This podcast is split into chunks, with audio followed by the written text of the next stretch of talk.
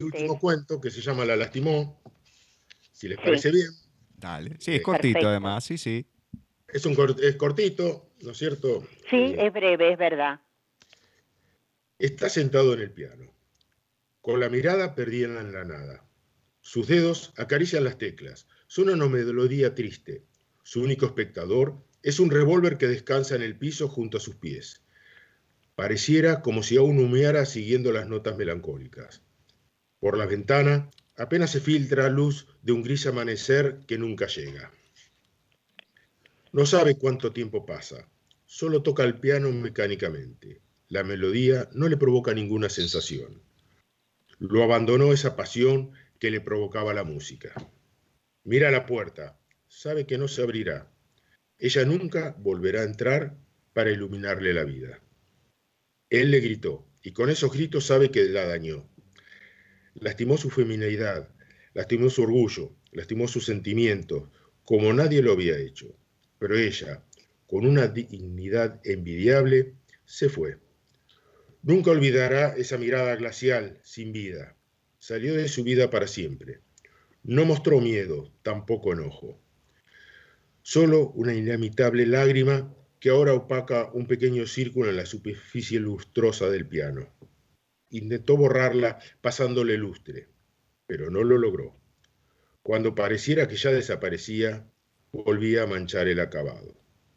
Será su eterno recordatorio y la verá siempre. Está arrepentido, profundamente arrepentido, pero el daño está hecho y no hay vuelta atrás. Ya no tiene solución. Sin dejar de tocar, mira a la pared junto a él. Una oscura mancha de sangre ya ennegrecida le recuerda su crimen. No siente rencor, no siente miedo, no siente dolor. Solo la culpa. Culpa por haberla lastimado, por haberle gritado, por haberla arrancado de su vida. Repite la melodía una y otra vez como si no supiera otra, como si no existiera otra.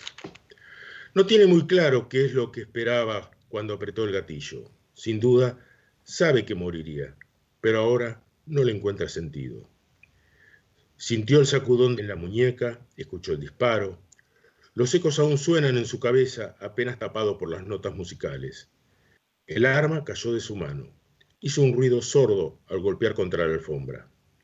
Estaba sentado en el mismo taburete que ahora. Aún espera a que llegue la policía. Que algún vecino que escuchó el estampido haya llamado a emergencias, pero no es completamente consciente de su soledad. Esa soledad que cultivó metódicamente toda su vida. Una soledad rota el día en que ella se cruzó en su vida.